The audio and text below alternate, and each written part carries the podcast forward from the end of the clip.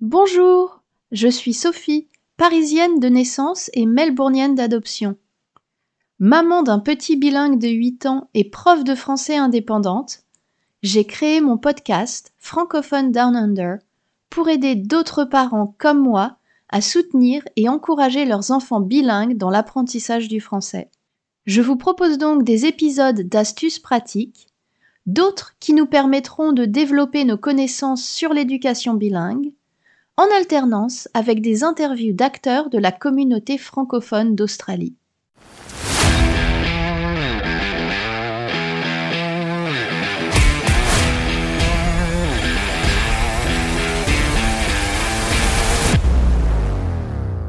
Il est super prêt.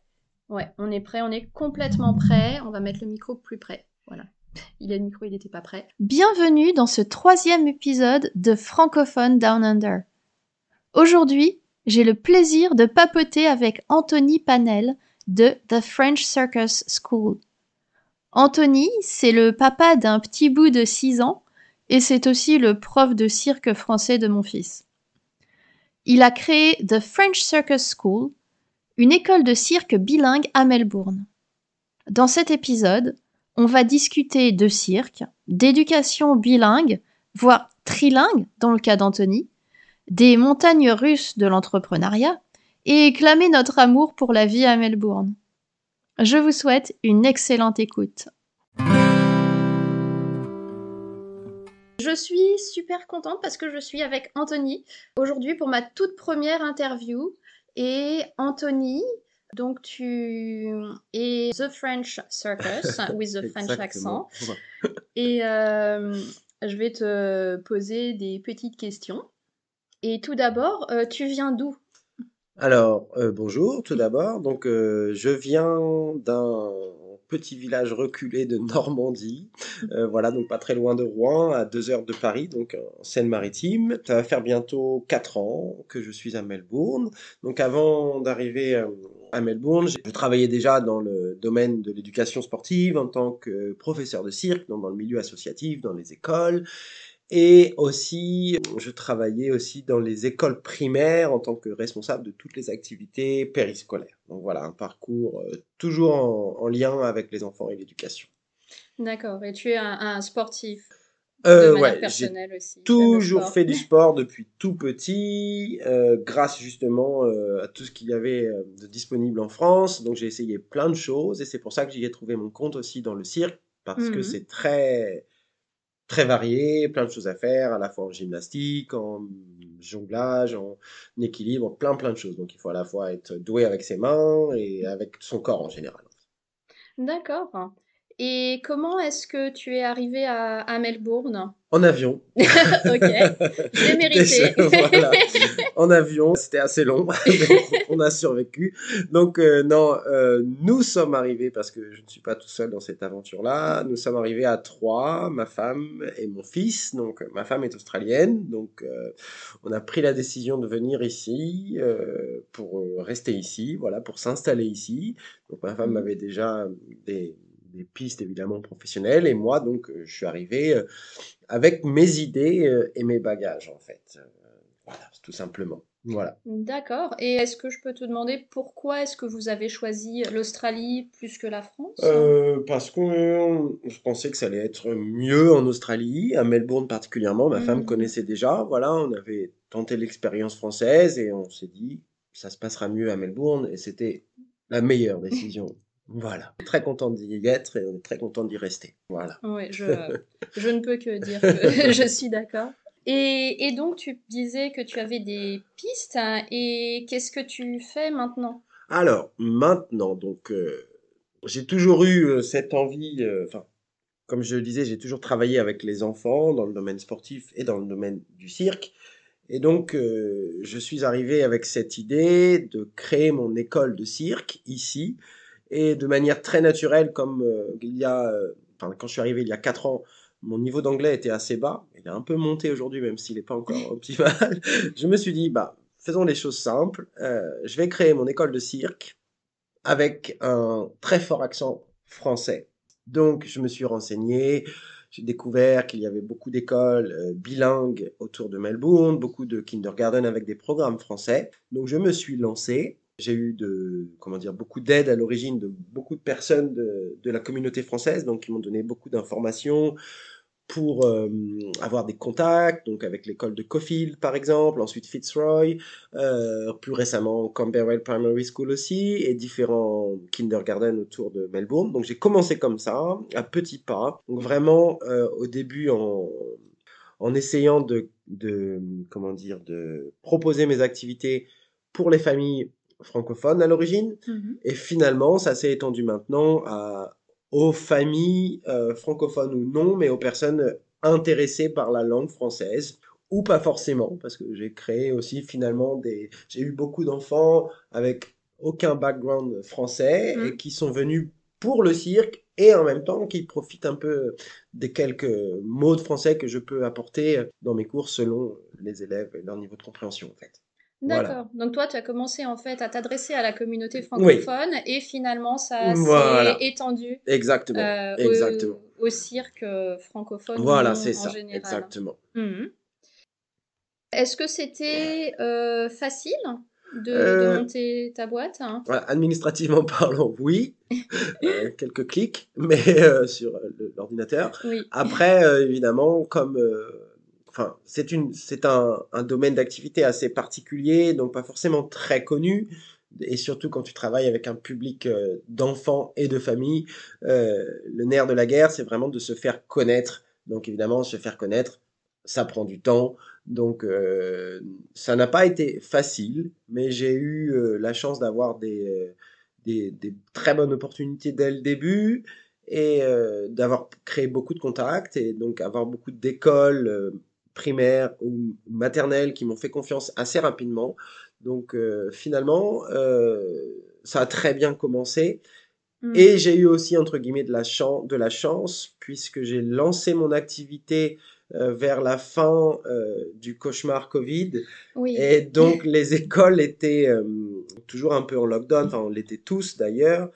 Et quand j'ai commencé à vraiment me lancer, le, le pays se réouvrait à la vie, en fait. Donc, les écoles ont, eu, ont été en attente de- d'activité, les enfants et les parents aussi.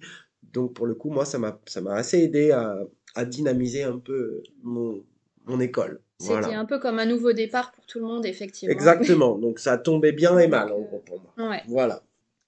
J'ai déjà demandé pourquoi tu t'es adressé à, Voilà. à la communauté francophone. Tu disais que tu avais toujours voulu avoir finalement ton école de cirque. Oui. Et en France, c'était pas quelque chose euh, de, de possible ou de pratique, en tout cas? Euh, disons, pour être honnête, en France, euh, il y a une chose qui est très bien pour les familles, c'est le milieu associatif, parce que ça Mhm. permet de proposer beaucoup de choses. Après, euh, c'est, ça demande du temps aussi. J'aurais pu le faire, j'aurais pu créer mon association, parce que c'est la plupart du temps le, le meilleur moyen d'ouvrir euh, d'ouvrir une école. Mais euh, en France, je ne l'ai pas fait parce que euh, il y avait déjà beaucoup plus de concurrence entre guillemets. Oui.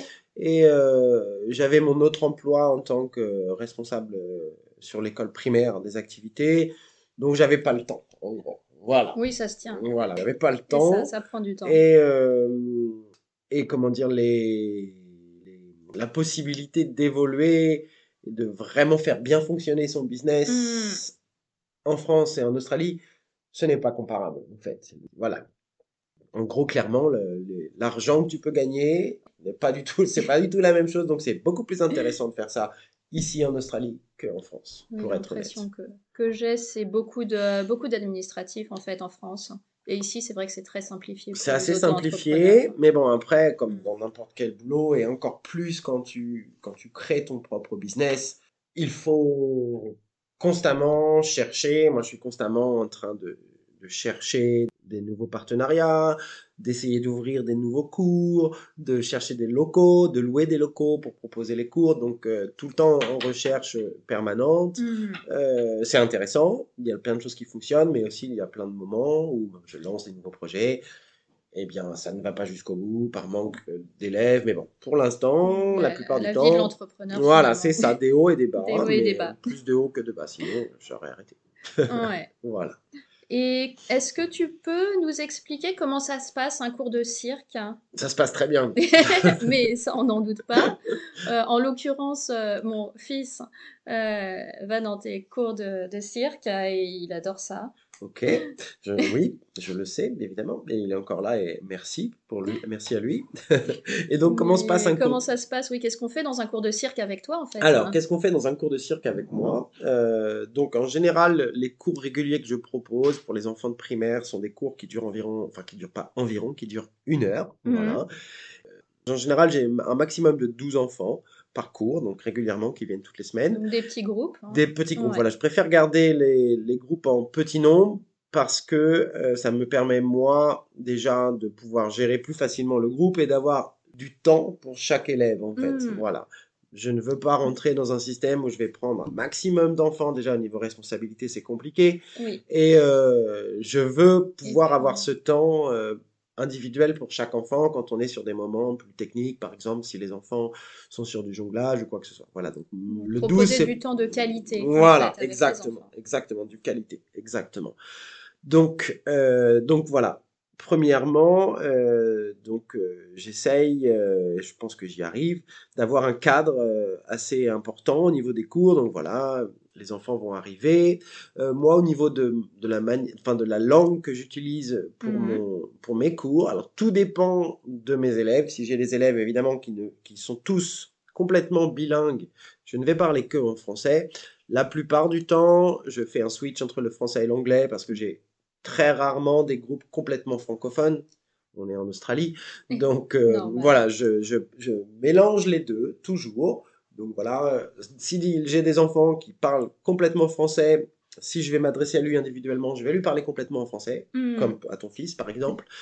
Donc voilà, je, au niveau du langage, c'est comme ça. Après, au niveau de l'activité en elle-même, euh, je propose vraiment un, comment dire, euh, des séances qui vont vraiment être très diversifiées. Voilà, où on va, par exemple, passer du temps sur des activités de, jonglage avec de la manipulation sur des assiettes chinoises, des bâtons de fleurs, bâtons fleurs, diabolo, euh, les, foulards ou ce genre de choses. Mhm. D'autres moments où on va se concentrer sur euh, des activités plus physiques, par exemple, que ce soit en gymnastique, en gymnastique euh, générale en fait, ou voilà pour travailler la coordination, la motricité générale des enfants et ensuite des activités euh, d'équilibre sur objet, donc où on doit, comment dire, appréhender un peu euh, la, peur, le risque, euh, quand on monte par exemple sur le, tonneau d'équilibre, qui est quand même assez haut, qui fait relativement... Très impressionnant. Très impressionnant, voilà, surtout quand, quand, il, quand on est dessus et qu'il bouge, voilà.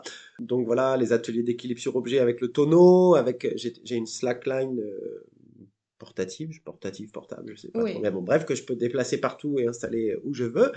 Euh, j'ai d'autres aussi, hum, des, petits vélos de cirque qu'on appelle des pédalgos avec quatre roues. Enfin bref, ah. plein plein de choses comme ça, des planches d'équilibre. Enfin bref, c'est très très très varié. Et euh, moi, ce qui me plaît, et je crois aussi ce qui plaît aux, ce qui plaît aux enfants, c'est que chaque enfant, euh, qu'importe ses, ses aptitudes physiques va trouver son compte en fait. Voilà, si j'ai un enfant qui n'est pas hmm. forcément très très physique, qui n'aime pas trop tout ce qui est gymnastique, il va faire la séance gymnastique parce qu'il est là et il est dans l'énergie du groupe, mais il va peut-être trouver plus son compte sur les moments d'équilibre sur objet ou plus plus sur les moments techniques de jonglage ou d'autres choses. Donc voilà, c'est très varié. Donc chaque enfant arrive à trouver euh, son bonheur. Chose qui lui plaît. Voilà. Oui. Hmm. Même si moi je propose vraiment de la diversité sur l'ensemble de l'année en fait. D'accord. Et tu fais aussi des, classes pour les petits? Je fais aussi des classes pour les petits. Euh, là, je vais ouvrir euh, d'ailleurs très prochainement une classe euh, à Fitzroy, donc juste avant mes deux cours du lundi. Mhm. Donc une classe pour les petits, alors 3-5 ans. Voilà, ce sont des formats de 45 minutes, parce que évidemment, au-delà de 45 minutes, c'est un peu long.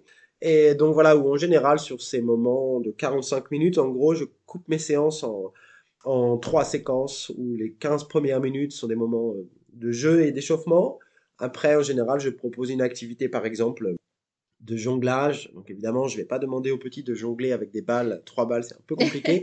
Mais voilà, plein de jeux avec des balles où on mélange avec des histoires, des couleurs, beaucoup de français aussi, parce qu'à cet âge-là, les enfants euh, euh, apprennent vraiment très rapidement. C'est des éponges. Exactement. Mmh. Exactement. Et en général, on finit toujours par un moment euh, de parcours gymnastique. Donc, en fait, je mélange des activités de gymnastique et des activités d'équilibre, évidemment, en complète sécurité, avec tous mes tapis, tout, enfin bref, tout le matériel. Voilà. Zéro accident depuis le début. Ça a l'air super drôle, en tout cas. C'est pas mal. En général, les enfants sont assez contents. Eh ben, merci euh, de nous avoir euh, décrit tes séances comme ça. De rien. Donc, tu nous as dit que tu étais toi aussi un parent. Oui. Tu as un, fils. Hein, il a quel âge Il a 6 ans. 6 ans. Est-ce que, euh, donc toi, tu t'adresses à la communauté francophone et est-ce que tu penses que pour toi, personnellement, c'est important aussi de garder le, le français, de transmettre les, comment la dire, culture. la culture, Ouais. merci, De rien. de la rien. culture française. Oui, évidemment, complètement. Euh, donc, juste pour donner le cadre général, donc euh, nous avons un fils euh, Hugo qui a 6 ans et nous, au niveau du cadre familial, à la maison je parle français, ma Mhm. femme est d'origine chilienne, donc elle parle espagnol. Donc Waouh. voilà, donc on est dans un, Donc il est trilingue. il est trilingue. Donc nous, on a naturellement, on est naturellement gard- gardé cette euh, cette habitude en fait. Donc je parle à. Hugo en français, Bettina parle à Hugo en, en espagnol et Hugo répond en français exclusivement à la maison. D'accord. Voilà, à l'école évidemment en anglais tout le temps, mais systématiquement avec moi pour l'instant encore. Je sais Mm. que parfois ça change, il est toujours en, en français. Et donc voilà, moi je suis euh, la langue déjà à la maison. Et euh, comme je suis aussi un, un grand amateur de lecture et de littérature en général, Mhm. j'ai ainsi, j'ai depuis le début, depuis tout petit, j'ai pris beaucoup de temps avec Hugo pour lire des histoires en français. Euh, mes parents nous envoient aussi euh, de temps en temps des gros colis euh, les avec colis le- des parents. les fameux colis de, de la Poste. Pour ceux qui ne connaissent pas, ils, ils avaient, je crois qu'ils ont encore un, forfait livre et brochure vraiment très intéressant. Je fais de la Tout pub pour la. Poste, je vais essayer de me faire sponsoriser. et euh, donc voilà, beaucoup de livres en français, dans les bibliothèques aussi de certains quartiers, euh, comme celui auquel où on habite, il y a des livres en français. Ouais. J'en achète aussi grâce à la communauté française euh, qui en vend régulièrement. Je me souviens de récemment, l'année dernière, je crois, il y avait une sorte de, de garage sale à Cofield où on avait euh, fait une razzia sur tous les livres en français. Donc, non, Ils moi partent toujours super vite les, les Toujours, livres euh, sur les, voilà. les groupes Facebook. euh. Exactement. Donc, non, Mm. vraiment, moi j'essaye de, de transmettre, euh, transmettre la, la, la culture et je trouve aussi que ici à Melbourne, euh, il y a un vrai intérêt euh, pour la culture française de la part des, des Australiens, Mhm. dans, dans- dans les, C'est en tout cas dans les quartiers proches du, centre-ville. Ouais. Et donc, je sais que mon fils s'en rend compte aussi. Il voit des drapeaux, le nombre de restaurants français qu'il peut y avoir à Fitzroy, qu'il peut y avoir Oui, ici partout. à hein. Saint-Pierre. Mm. Euh, des événements comme euh, Bastille Day dans trois semaines, où je serai présent aussi à l'occasion. Et donc voilà, il y a, il y a beaucoup de, de références euh, à la France, à la culture française. Mon fils, par exemple, pour en revenir et terminer là-dessus, est à l'école à Sophia Primary School. Mm. Ils ont un, un- enfin, ils n'ont pas un programme français, pardon. Ils ont des cours de français une heure par semaine.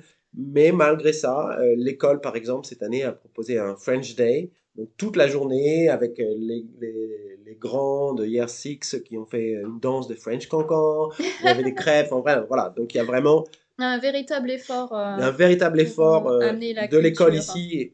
Une vérit- Moi, je le vois personnellement en tant que, que Français et aussi avec mon business qu'il y a Oui. un, intérêt euh, double. Enfin, pour en revenir à mon école de cirque, the French Circus School, évidemment, il y a un intérêt pour le cirque, mais le petit plus du français marche bien toujours. Là, par exemple, la semaine prochaine, je vais faire une intervention dans un kindergarten, un nouveau, qui n'a Ouais. aucun lien direct avec la France, en fait. Pas de programme français, mais la, la, la, comment dire, le mélange du cirque et un peu de français, L'introduction Ça- voilà. du, la- du langage, oui, c'est euh, voilà, ça, ça me, des fois, ça me permet. Alors, j'imagine si, euh, par exemple, un établissement a deux propositions d'activité cirque, moi j'ai la mienne, avec le petit plus en français, je passe devant. Enfin, pas toujours, évidemment, mais euh, parfois, euh, ça fonctionne.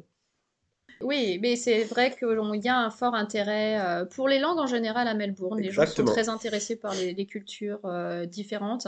Et c'est vrai que le français euh, Hmm, est euh, assez de, demandé. exactement, exactement. Hmm. Mais oui, comme tu disais à l'instant, moi je le vois parce que je suis encore tout nouveau et tout, c'est tout frais à Melbourne.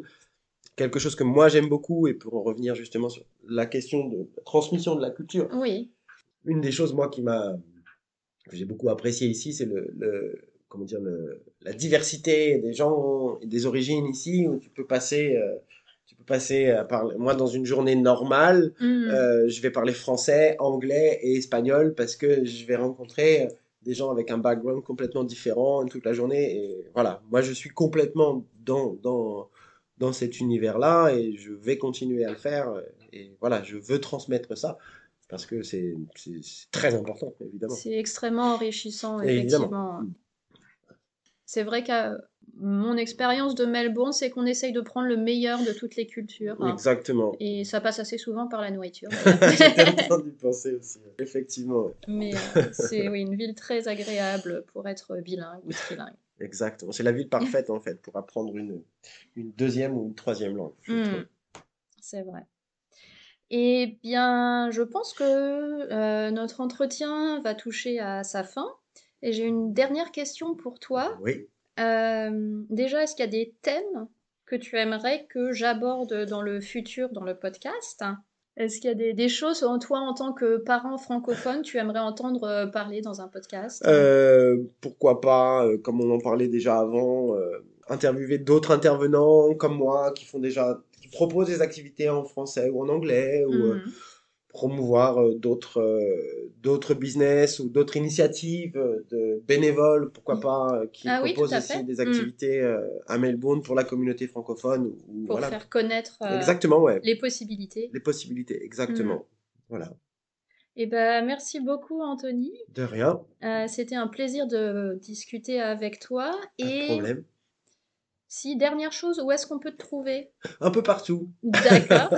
Et euh, sur le net, où est-ce qu'on te trouve, Ah, par pour l'instant, ah, ça c'est le, le- La grosse question Merci d'avoir posé cette question pour terminer. Non, le site est encore en construction et euh, pour l'instant principalement euh, Facebook. Mais en gros, pour résumer euh, la situation, je propose des cours réguliers pour l'instant proches de Fitzroy Primary School, directement à Camberwell Primary School. Et euh, je vais ouvrir des cours à côté de Cofield Junior School. Voilà, ça c'est pour tout ce qui concerne la partie euh, école primaire. Voilà, et après les j'ai les toutes mes... francophones de Melbourne. Voilà, exactement. Ah, et aussi d'ailleurs hier j'ai fait des interventions à Auburn High School. Donc Ah. voilà, avec les des grands de hier, je sais plus d'ailleurs, je crois. Donc voilà, donc euh, je vais aussi euh, continuer euh, et à rester sur place. Voilà, il y a des choses qui vont se passer là-bas pour les plus grands. Et pourquoi pas, j'en profite, je profite de ce podca- podcast aussi, pourquoi pas dans l'avenir euh, ouvrir euh, une- un créneau pour les adultes en français. Ah, Et oui, voilà. et Donc, euh, oui. je lance l'info comme Très ça. bonne Je, idée. je ne sais pas où encore pour l'instant, mais euh, voilà, pourquoi pas. Et Mais- quand tu dis ça, je me vois en train de pratiquer le diabolo choix. avec mon fils. Voilà, exactement. Et, et je suis pas douée, mais c'est très drôle ceci dit. Et ben merci beaucoup alors. De rien. J'espère que vous avez aimé ce format d'épisode et que vous avez eu plaisir à découvrir l'interview d'Anthony et son école de cirque, The French Circus School. Depuis l'enregistrement de l'interview, Anthony a finalement publié son site internet. Je vous mets les détails dans les notes de l'épisode. Si vous souhaitez découvrir d'autres portraits de francophones d'Australie et que vous cherchez des astuces et conseils pour soutenir et encourager vos enfants bilingues dans l'apprentissage du français, abonnez-vous pour ne pas manquer d'épisodes. Je vous souhaite une belle journée ou soirée. À très bientôt!